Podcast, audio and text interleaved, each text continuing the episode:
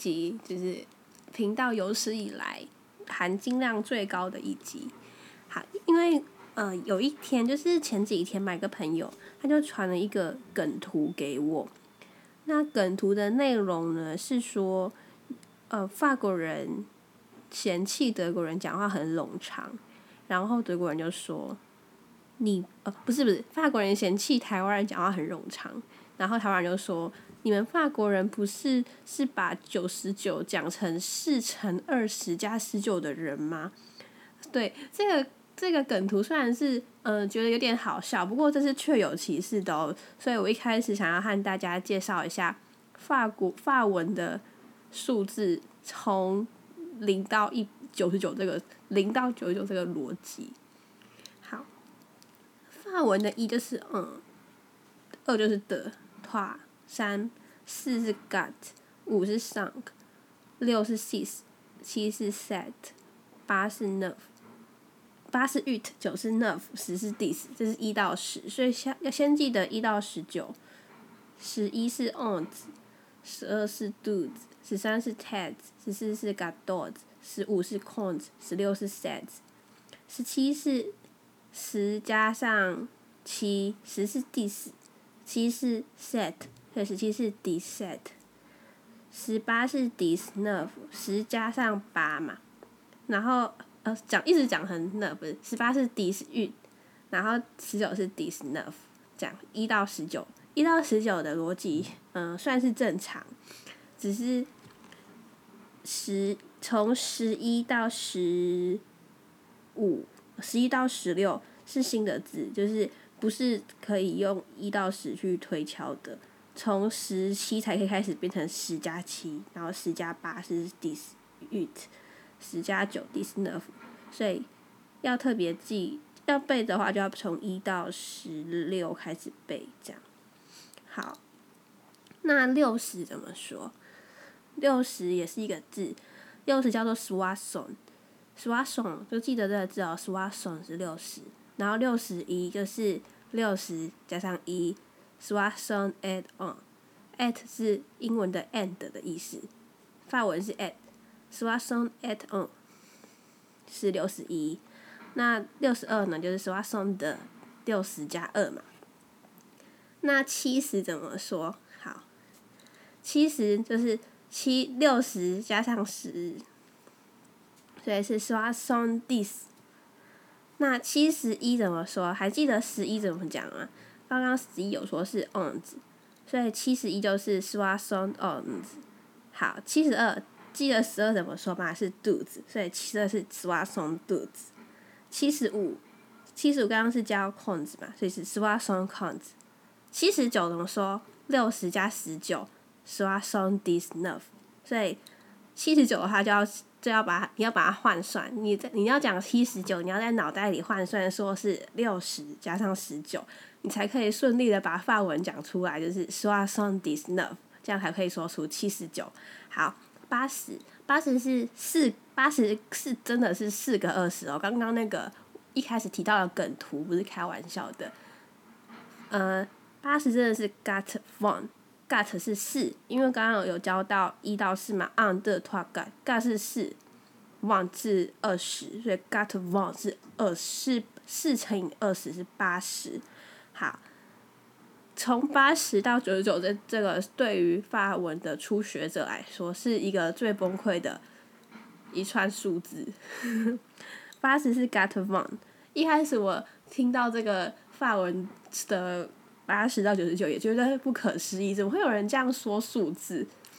不过没办法，就他们已经习惯他们的文化，我也没办法说，我们就只能嘲笑一下，说哦，法国人讲。讲八十到九十九是一个非常冗长的讲法，然后 就会觉得他们讲话是啰里吧嗦的。好，八十 got one，那还那八十一大家想想是什么？八十就是 got one，嗯，八十嘛，got got one 四乘以二十 got one，嗯是一 got one，嗯，好，那八十四怎么说？好记得八十是 got one 嘛？四乘以二十 got one，四就是 got，就是 got one got 八十四。九十怎么说呢？九十就是 got one 八十，加上十，十是 dis，所以是 got one dis 九十。好，那九十二怎么说？有没有刚刚不是讲到二十二是肚子嘛？十一是十一是瓮子，十二是肚子。好，十二是肚子。九十二的话，它是四个二十加十二，四个二十 g a t von 十二 dudes，g a t von dudes 是九十二。好 g a t von sides，所以是是多少？sides 是十六，所以是 g a t von sides 是九十六。九十八 g a t von ut，哦 g a t von dis ut，十八是 dis ut，然后九十八是 g a t von dis ut。那九十九就是刚刚那个开玩笑，真的是讲四乘以二十加十九，九十九就是 got one this enough 这样子，所以由此可知可以知道法国人在讲数字是用非常冗长的方式，而且也让非母语人士感到非常的困扰。好，那就一开始就是给大家一个呃，如果是没有学过法文的话，你就当成一个小尝试听听就好了。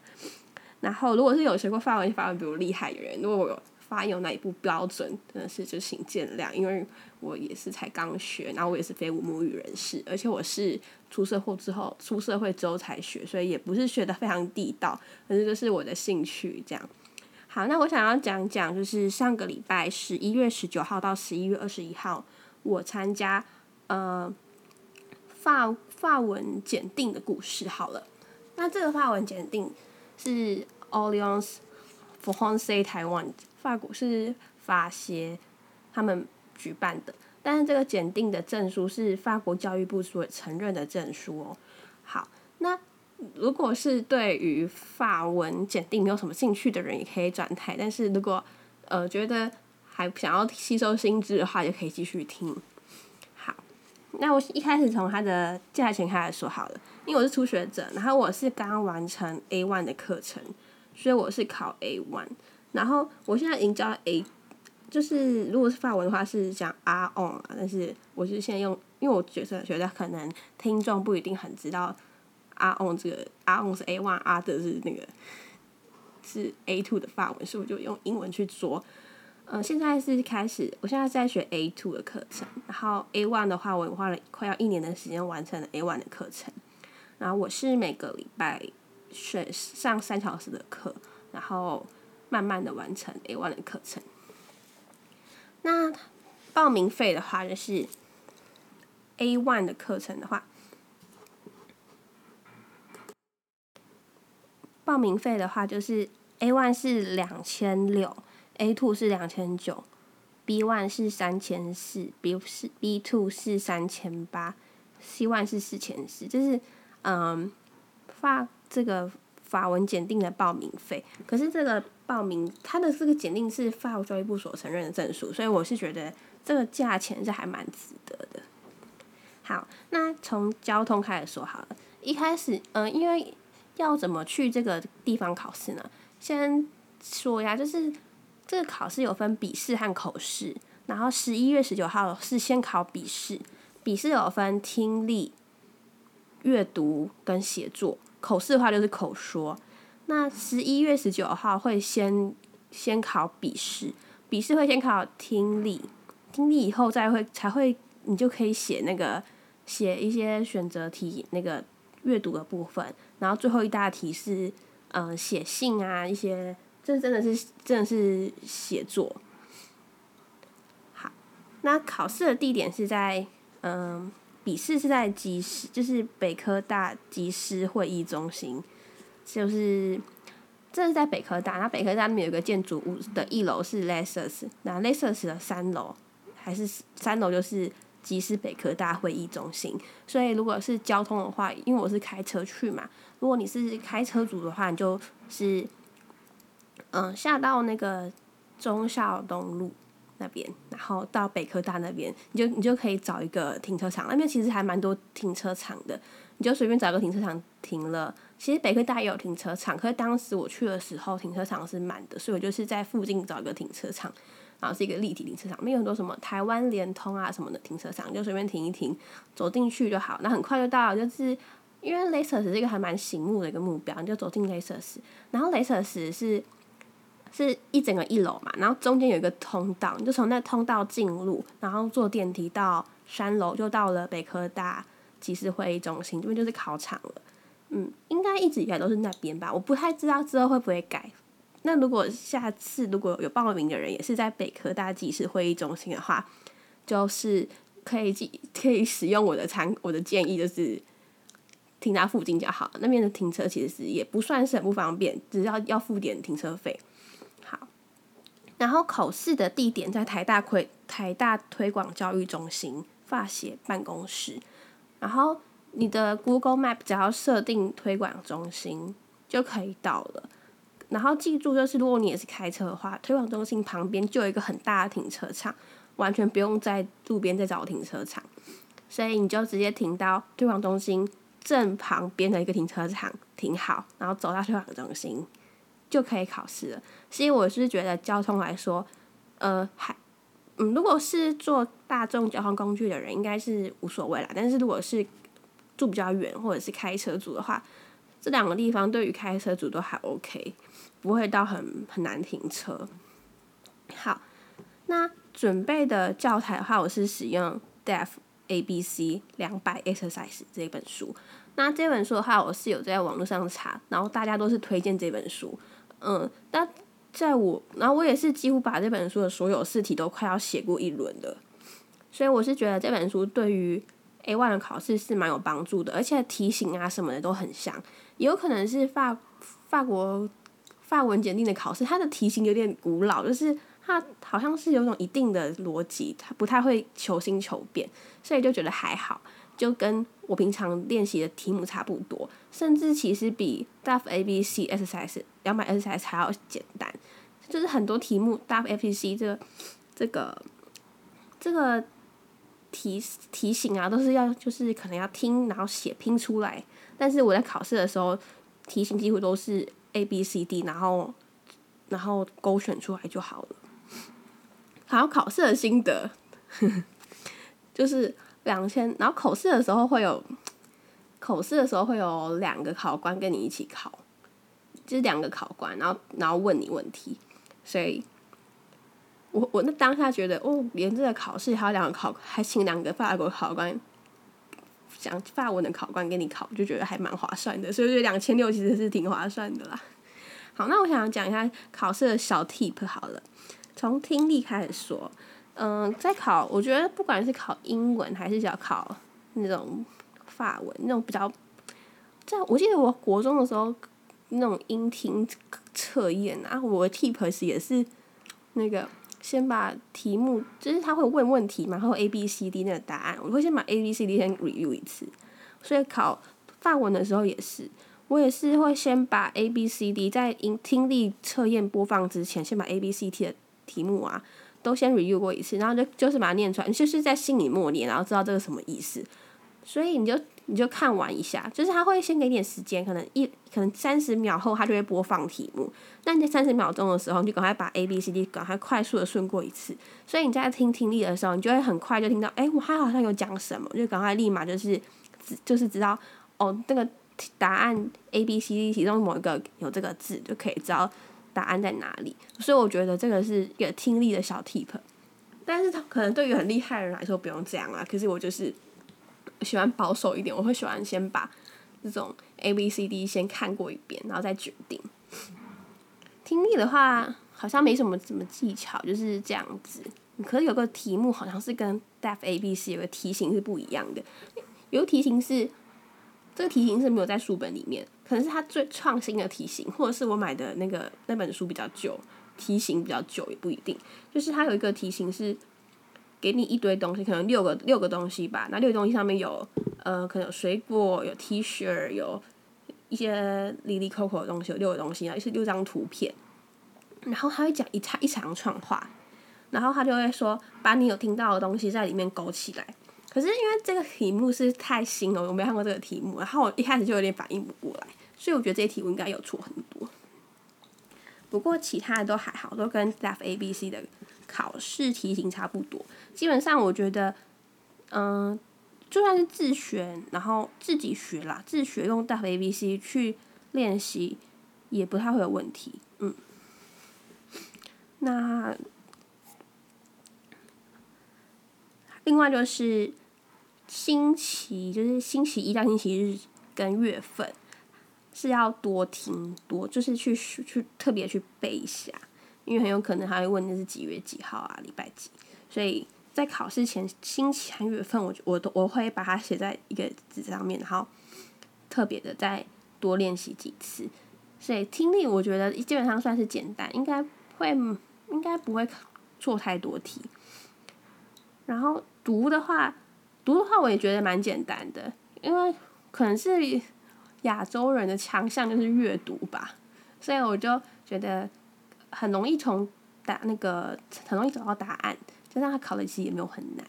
所以读的话我觉得是最简单的。然后你平常用那个那个模拟试题去看，它其实程度也跟模拟模拟试题差不多，甚至其实我觉得比模拟试题再简单一点。可是我可是我觉得准备的话，不要不要准备更简单的题型了，就是你去找比较有点有一点点难的模拟试题，在考试的时候就不会觉得太难。嗯，就靠靠一般的程度都可以答得出来。然后写作的话，写作的话，这个问题它的题目也很自私，就是很像是模拟试题也会出的题目，就是很神奇。我觉得它的题目跟模拟题都不会差太远。可是因为我是考 A one 啊，可能是 C 级的话就会比较难。可是我考的是最简单的，所以它的题目跟那个模拟试题都差不多。第一题是写表格，然后他是说你要办一张。嗯，餐厅的会员卡，然后你要写你的出生年月日、你的名字、你的地址，写一写，把它填起来，然后，然后就是写个表格，然后就是很简单的弄、不弄这种姓名啊什么的，电话、地址。可是要注意，就是在地址的部分，我因为我觉得用台湾的地址写成法文太难了，所以我会先我在我自己有在先在脑海里背一组那个法文的地址，所以。如果要去考试的话，我就是推荐大家先 先想一组比较简单，然后背得起来的法文地址，这样在考 A one 的的那个题目填写表格的题的时候啊，你就可以把地地址把它写上去。然后我还背了一个，我还那时候也觉得我好像蛮幸运，我还背了一个法国菜的名字，结果刚好是考那个餐厅你餐厅的会员卡嘛，他有问说，那你最喜欢哪一道法国菜？然后我那时候刚好想到就是。马克黑的卡诺，就是马克黑的卡诺卡纳，马克黑的塔卡纳，就是鸭胸。我就刚好有把鸭胸的发文背下来，所以我就写说我喜欢的菜是鸭胸。就是嗯，不过我觉得地址是一定要背的。如果你要考你要考 A one 考试的话，会员卡一定会问地址。呃，这个不是会员卡，是要写表格，一定会问第一，他会用很多方式去问你，不一定是会跟你说你要办会员卡，可能会说你要注册，可能会说你要干嘛干嘛，但是要写你的你的出生年月日，写一些个人资料，所以你要把你的个人资料的地址，特别地址的部分一定要备注起来。然后第二个问题就是笔试有分两题，第一题是考填写表格，第二题的话就是会考写一封信给你的朋友。然后每好像问题都大同小异，都会问说，呃，你在旅行，然后你要写给你的一个朋友，那朋友是 francophone，就是说法文的，他可能是瑞士人，可能是可能是加拿大人，也可能是法国人，但是你要写法文，用法文写一封信给他，其实也很自私啊。其实你只要在家里多练习个几次，就是你我觉得是写什么 on three just three just three on vacances 啊。巴黎就是我正在一个旅行，然后在巴黎，然后我做了什么，就然后我去哪里，然后我什么时候会回去，我很想你什么的，我就会写这种，然后只要写到四十个字就可以了。其实我觉得还算是简单，就是 Bonjour，然后沙鲁或沙鲁嘛，Bonjour 某某某，沙鲁某某某，然后最后就是 Abianto 再见，然后 Flora，Flora，然后中间就 Just three on b a c o n s 啊。叭叭叭，然后我干嘛了？那我即将去哪里了？然后其实写一写凑一凑还可以凑到四十个字，可是因为我的我练习是自己练习啊，我也没有找老师帮我改，所以可能会有更好的方式。如果你有老师的话，还是听老师的建议。可如果你跟我一样是自己准备的话，就是呃，千万要是先先练习个几次，把自己喜欢写字写的那个 template 写出来，在考试的时候就不会紧张。不过这一题我觉得也不是很难，我觉得最难的，呃，考试最难的部分是口说的地方，就是嗯，口说的流程我先讲一次。口说是你要就是先去那个法协，就是口述的地方就跟口跟笔试是不一样。先去法协，然后你就他会叫名字，你就说他就说几点几分谁谁谁，因为口说不是一群人一起考试，是一个人一个人考试，所以每个人考试的时间是不一样的。然后我我是十一点四十分考试，所以我就十一点四十分被叫过去，然后报道什么的。然后他会一开始会叫你选择题目，会抽两个题目。他会叫你抽签，然后抽两个题目，然后那两个题目呢会成为你待会口说考试的第三题。第三题是情境题，情境题就是假设你要去一间店里面买东西，然后你要买什么东西，然后你要靠这个这个题目上面的物品去跟店员说。然后我好像是抽到，我忘记我抽到哪个了，可是我就是选一个。那个字我比较会说的，所以我就要选那个题有有衣服的那个那个那个题目。好，然后抽到了题目以后，你就可以去那个拿着你的考试卷，去一间小教室准备十分钟。十分钟过后，就会有人来叫你，然后进去考场。好，那那个那个题目呢，有分三题。第一题是不用准备，第一题是自我介绍。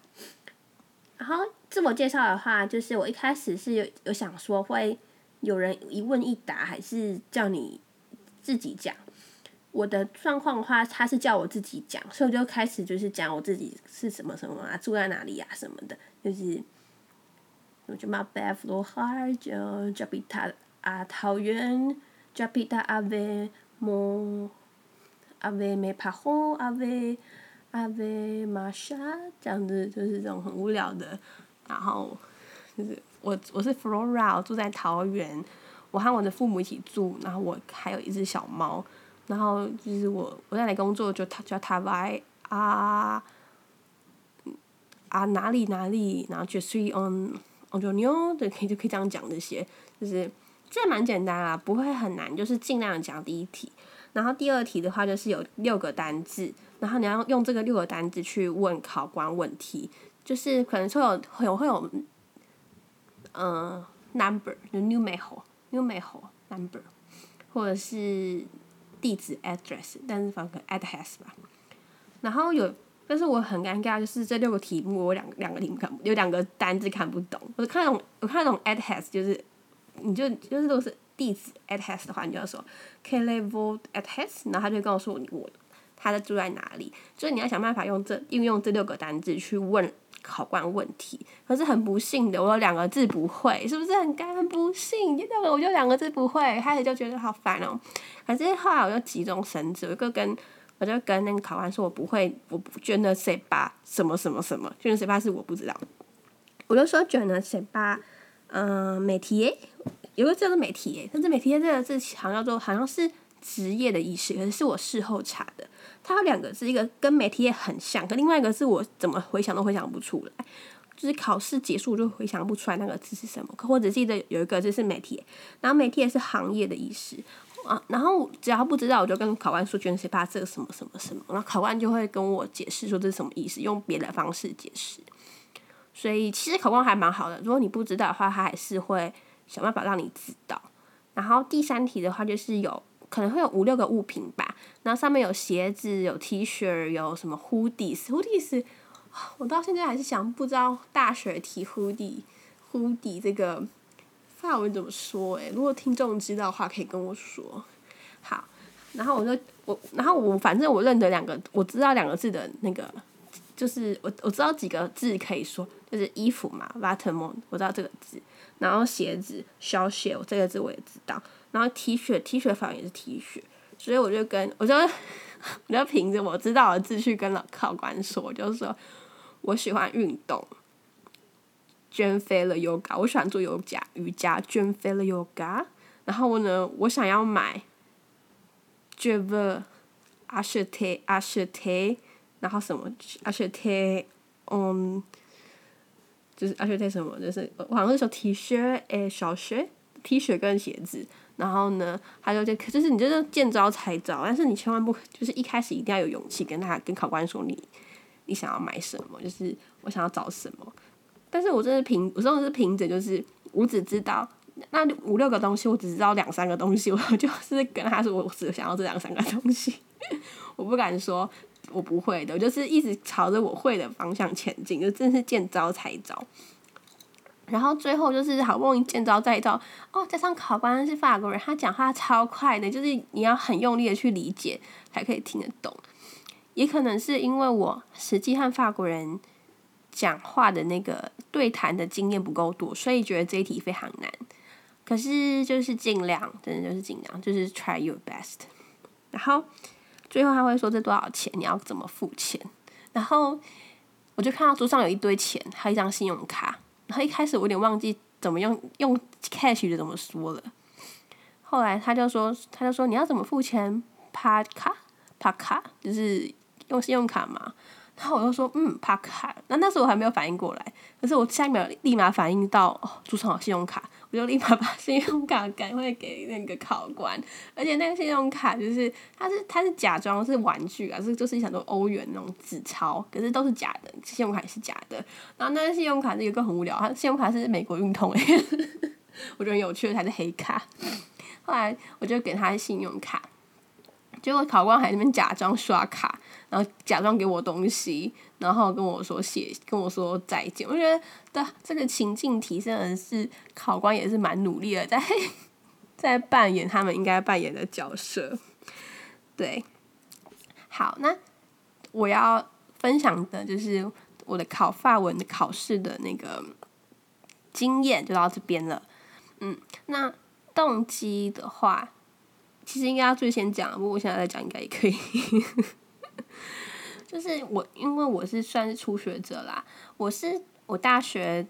的时候在美国当交换学生，然后我曾经有短暂一学期学了在美国修了法文课。可是那个法文课和我现在比现在上的法文课比起来，算是很简单。那法文课比较像是认识他们的文化，然后呢也不会教的这么难。现在我觉得教的好难哦。可是那个在美国法文课是一三五都要去，都要上课一一次一小时，然后每次每堂课都要交作业，然后还要一直默写那个，就是哦，因为法文就很很复杂，就是你我他，然后他们你们的那个文法都有点不太一样，是要一直默写着写，而且还要常常参加一些法法文的活动，然后参加法国法文的，就是法国人的 club，就是一个。嗯，它其实比较像是文化的课程，比较不像是一个认真学语言的课程。然后常常只要随便讲一讲，然后那个法文老师就会说：“哎，so long，so long。”所以一开始我一开始没有把法文讲的那么难，就是因为我那个堂课就是教的比较简单。可是后来我认真去学以后，才发现其实呃法文是蛮蛮难的。然后我是才刚学一年，就是在美国的那些程度，我我都已经忘记了，是我已经忘光了，所以我这种。从最最初学的开始学，就第一堂课 A one 第一堂课开始学，然后我就大概学了一年，所以我想要去审视，我想去 review 一下我这个业余的学生，因为我平常是有正职工作嘛，正职工作其实到家以后就很累了，还要再拨时间去学法文，然后我是觉得稍微有点小辛苦，可是我因为我不太喜欢自己太颓废，我希望自己，我觉得学习还是会让人有充实的感觉，所以。嗯，我就这样子，但是我有时候也是，就是花非常少的时间，就是 可能一天二十分钟。但是我觉得，如果一天能够播二十分钟出来学习，也是不错。然后就是想说，可以检视看看我今年有没有进步。加上如果有考试的话，我我有付钱，我才会想要准备。所以这就是为什么我想要考法文的动机，法文检定的动机就是这样。好，那今天讲的内容和之前有点不太一样，今天是一个含金量很高的内容，希望大家会喜欢哦。然后也希望今天的呃内容也和对于一些法文的初学者，或者是想学法文的人，或者是想考试的、想考 A one 的人呢有所帮助。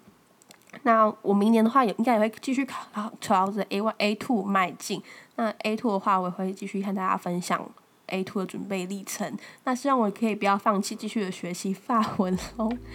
那今天就讲到这边喽，拜拜。